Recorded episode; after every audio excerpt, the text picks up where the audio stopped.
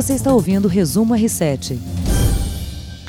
Começa agora o nosso podcast Resumo R7. Aqui à minha frente está o meu querido colega Heródoto Barbeiro. Muito boa noite para você, Heródoto. Olá, pessoal. Vamos começar uma semana nova e vamos começar com toda velocidade. Semana quente. A gente abre hoje o Resumo R7 com uma triste informação a fome cresceu na América Latina e no Caribe em 2018. São mais de 42 milhões de pessoas que não têm o que comer e 175 milhões em situação de pobreza. Isso quer dizer que 6,5% da população dessas regiões passam fome. Heródoto, é uma notícia bem triste. Sem dúvida. Bom, uh, não deve ter fome em lugar nenhum do mundo, logicamente, mas a situação da América Latina foi agravada por causa da crise da Venezuela aonde falta comida no supermercado, falta tudo na Venezuela, e aproximadamente uns, uns pelo menos 4 milhões de pessoas, 4 milhões de pessoas deixaram a Venezuela porque não conseguem viver lá. Muita gente foi para a Colômbia, outros foram para o Peru, outros foram para o Brasil, né? Porque não tem o que comer. Então a gente lamenta, sinceramente, que tenha crescido o número de pessoas famintas por aqui. E o problema não, não fica só na Venezuela, vem para o Brasil, vai para a Colômbia, porque o imigrante venezuelano que chega a esses países chega nessa situação de pobreza, de fome, e aí tem que buscar emprego. E se é difícil lá, no outro país em que ele está chegando, também é bastante difícil. Agora, sabe uma coisa curiosa aí, Camila? É o seguinte: não falta comida. Não falta. Comida tem. Tem comida no mundo inteiro. Às vezes tem comida para jogar fora. Quantos por cento a gente joga fora de comida todo dia? Você tem ideia? Não tenho ideia, mas 30%, é muito desperdício. 30% a gente joga fora. A gente joga fora quando transporta a comida, a gente joga fora nos restaurantes que ficam aí. Restaurante é, é realmente uma Então você vai dizer, bom, então se não falta tristeza. comida, como é que tem fome no mundo? Então o que falta não é comida, é renda para as pessoas poderem comer comida, comprar comida. A ONU apontou o desemprego, a redução dos salários e também a crise na Venezuela como os fatores para esse aumento aqui na América Latina. A fome, você falou que 4 milhões de venezuelanos deixaram o país país. Atinge quase 7 milhões de pessoas na Venezuela. Então, quer dizer, é um, é um problema que ainda está longe de ser sanado. Sendo, infelizmente. Infelizmente. Hoje a população mundial é de 7 bilhões e 700 milhões de pessoas no mundo, né? E 820 milhões de pessoas com fome hoje no planeta. Mas sabe de uma coisa? É um, um número ruim, mas nunca tão pouca gente teve fome no mundo. Veja bem, nós somos mais de 7 bilhões de pessoas, quer dizer, 7 bilhões e 100 milhões de pessoas estão comendo. 800 não estão. Claro, a gente queria que todos comessem. Mas se você olhar para a história da humanidade, nunca, percentualmente, tão pouca gente ficou com fome no mundo como agora. Se deve, logicamente, à expansão que a gente está sofrendo, tecnologia e tudo mais.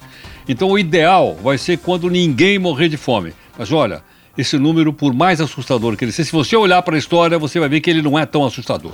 É pelo crescimento da população também, né? A gente teve algumas pestes no passado, como a peste negra, que ajudou a equalizar esse crescimento demográfico no mundo. Agora a gente não, não tem não, tanto esse problema. Você uma coisa interessante? Em 1917 teve a chamada gripe espanhola aqui no Brasil. Sabe quantas pessoas morreram? Um milhão de pessoas. Um milhão de pessoas morreram da gripe espanhola em 1917 no Brasil. Então por aí você tem uma ideia, né? De como cresceu a população do mundo, apesar de coisas graves como essa que você citou e mais a gripe espanhola. Bom, a gente está falando da Venezuela. A Venezuela vai continuar fora da reunião do Mercosul, que vai acontecer essa semana. Já começou toda a movimentação lá na Argentina. Não haverá representante do país do ditador Nicolás Maduro. A Venezuela está suspensa do grupo por não cumprir obrigações comerciais e também de direitos humanos. Hoje já começou toda eh, a movimentação em reunião reunião em Santa Fé para o encontro do Mercosul. O presidente Jair Bolsonaro chega lá na quarta-feira, dia em que o Brasil assume a presidência rotativa do grupo. E esse posto estava antes com a Argentina, que aliás fez uma boa negociação para o fechamento do acordo entre Mercosul e União Europeia. O nosso repórter Tiago Nolasco está lá acompanhando tudo e mandou um vídeo para a gente. Vamos ouvir quais são os principais pontos e o que já está rolando por lá? Oi, Heródoto, Camila, tudo bem com vocês? Bom, primeiro uma satisfação participar aí do podcast. Seguinte, a gente está aqui na reunião de cúpula do Mercosul. Nós estamos numa área de imprensa aqui. As reuniões começaram para valer hoje, mas o ponto alto é na chegada dos presidentes da República na quarta-feira. Mas antes a gente já tem alguns bastidores, alguns acordos que já vinham sendo costurados e vão ser anunciados. O principal acordo trata da questão do roaming internacional. O que é isso? É, quando uma pessoa viaja, por exemplo, sai do Brasil, vem aqui para a Argentina, se traz o número de telefone, se usa o número de telefone do Brasil aqui, paga um deslocamento que se chama Home Internacional e os presidentes de Brasil, Argentina, Paraguai e Uruguai vão assinar na quarta-feira um acordo para acabar com essa cobrança. O Brasil já fez um acordo similar com o Chile. Então, vai ficar mais fácil viajar dentro dos países do Mercosul. Nessa questão da telefonia, vai ficar mais fácil esse deslocamento, já que não vai ser preciso fazer o pagamento dessa tarifa. A gente, por exemplo, quando chega aqui, a gente é, acaba comprando um outro chip de, de telefone para não ter que pagar esse deslocamento. Mas com esse acordo, vai ficar mais fácil a, a vida do turista nesses países do Mercosul. Uma outra questão importante que está sendo debatida aqui é a aplicação do acordo de livre comércio com a União Europeia. Agora há pouco eu conversei com um diplomata brasileiro que foi é, o chefe das negociações do Brasil junto com o Mercosul, com a União Europeia, e ele disse que a expectativa é de que após a aprovação do acordo de livre comércio pelo parlamento brasileiro e pelo parlamento de cada um dos países do Mercosul, esse acordo já vai começar a valer. Esse é um dos detalhes aí dessas negociações importantes que estão acontecendo aqui na Argentina, viu? Heródoto, Camila. Obrigada, Nolasco. Você volta daqui a pouquinho contando mais bastidor pra gente. Agora, vamos começar a falar desse roaming internacional, depois a gente falar do acordo. Vem, vem com certo atraso esse tipo de, de medida. Mas olha, Camila, é uma tendência mundial. Na Europa já existe em todos os países da União Europeia com a globalização da comunicação e com a facilidade né, da tecnologia que tem aqui, ó, certo ou não? Sim. Daqui a pouco você vai poder viajar pelo mundo inteiro e não vai precisar de roaming coisa nenhuma. Porque também é uma maneira dessas empresas internacionais ganharem dinheiro em cima de dinheiro. Já estão ganhando grana. Aí você compra um roaming e eles ganham duas vezes. Não, e aí tem esse detalhe que hoje as redes sociais te oferecem essa opção de fazer ligações. Então, se você tiver no Wi-Fi, você consegue fazer ligação normalmente. Por isso que eu falo que vem com certo atraso. Né? Quando a gente vai viajar não, e que não comprou o chip, você, você fica que, atrás de Wi-Fi. Você, você acha o Wi-Fi. legal que é a concorrência. Eu outro dia viajei para o Oriente. No avião tinha Wi-Fi. eu do avião é comecei, alô, é da Record News, alô, alô, entendeu não? E não paguei nada, falei do avião. Só para ver experimentar se funcionava, claro. Agora, e esses detalhes dessa aplicação do Acordo de Livre Comércio com a União Europeia, né? Essas regras precisam ser aprovadas pelo Congresso Nacional de cada país do bloco. A gente fala como se tivesse para acontecer daqui a pouco. Isso dá uma prolongada aí, né, no fechamento real desse acordo. Claro, mas toda vez que é um acordo internacional, que o presidente assina, o Congresso tem que dizer se aceita ou não.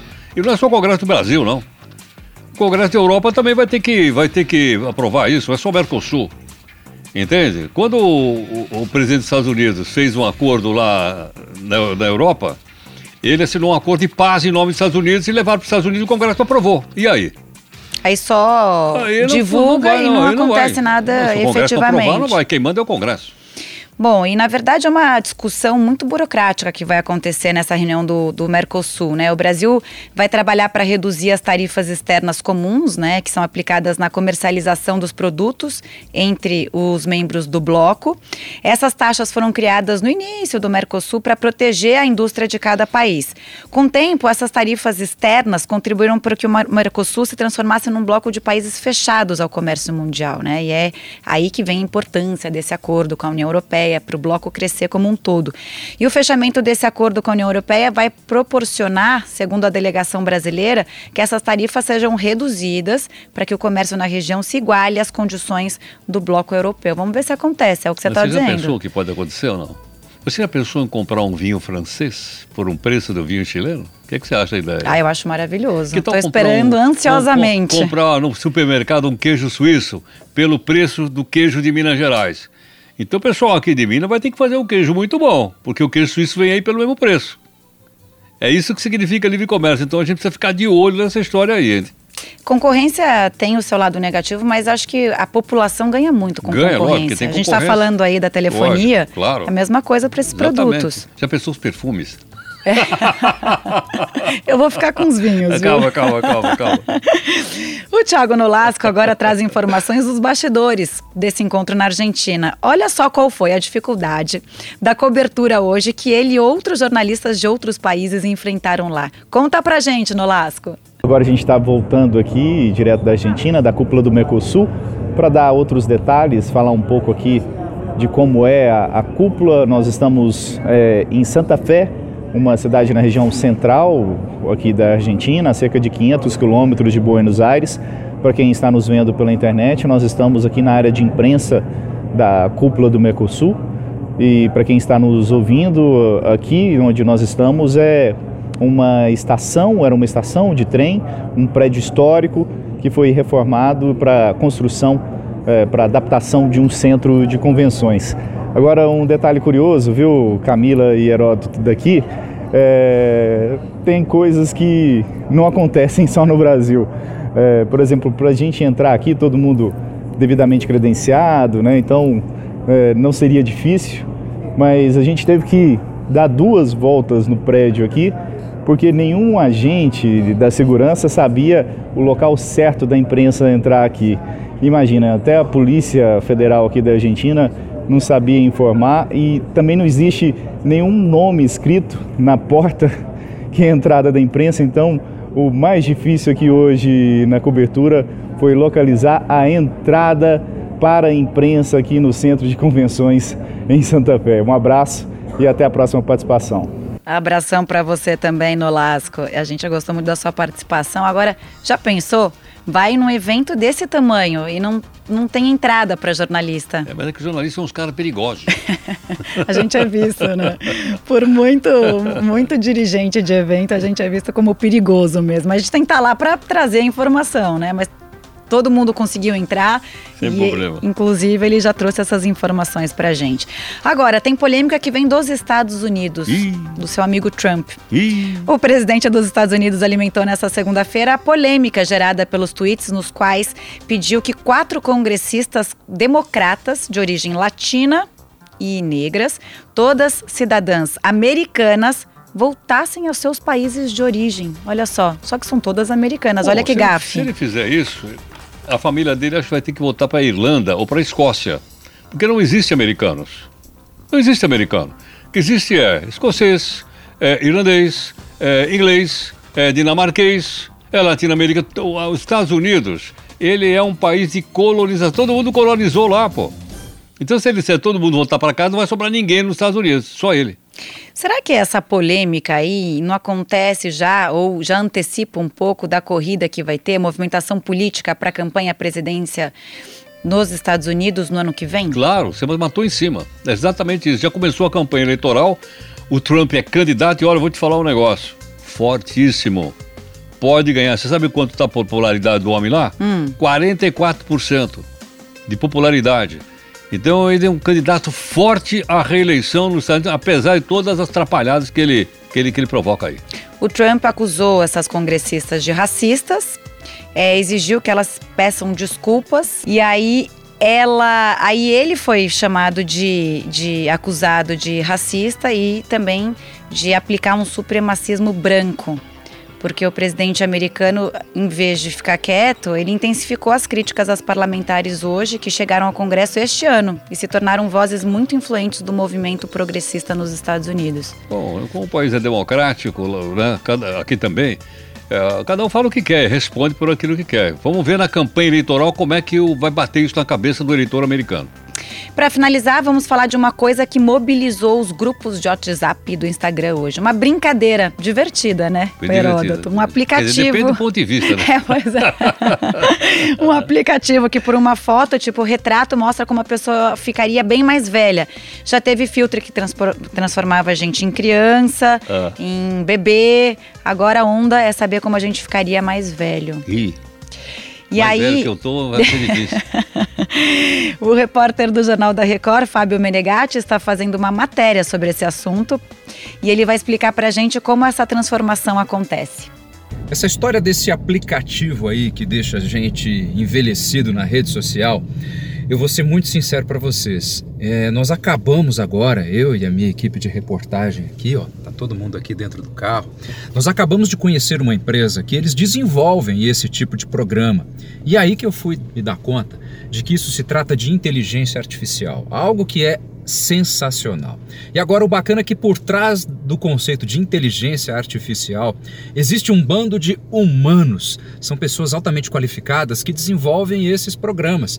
E aí eles têm aquele monte de história, enfim, coisa moderna que coloca uma máscara virtual no sujeito, que identifica os traços mais peculiares e pomba, como num passe de mágica, fica aquela coisa legal ou não tão legal assim. Eu fiz o meu e vou ser bem sincero, sabe que eu fiquei satisfeito com o resultado, até me lembra alguns parentes meus que já estão com a idade mais avançada. Bom, nós estamos no carro porque nós estamos indo agora conversar com um psicólogo. Vamos entender um pouquinho por que, é que a gente gosta de se ver mais velho. Vamos lá. Eu acho que dá uma impressão, né? Você, parece que você atualiza o futuro de saber como você vai ficar daqui 20, 30 anos, é, 50 um pouquinho. anos. Tem coisas aí que podem ajudar a gente a não ficar tão feio no, é, na idade. É, dá, é. Tem uma ajudazinha, tem um botoquezinho aqui, tem, outro botoquezinho lá. Dá, dá é, pra né? caprichar. Uma, uma, uma, uma, plastiquinha aqui, outra plastiquinha lá. Isso então... o aplicativo não contabiliza, então, né? isso aí não contabiliza. Mas se você quiser ver tudo isso, a minha foto, a do Heródoto, do Menegatti, vai lá no r7.com, tá super divertido. E o nosso podcast Resumo R7 fica por aqui nesta segunda-feira. Uma boa semana para todos nós. Olha, eu espero vocês também nove da noite no Jornal da Record News, também aqui na multiplataforma e aqui no nosso r7.com. Até amanhã. Até mais. Você ouviu Resumo R7.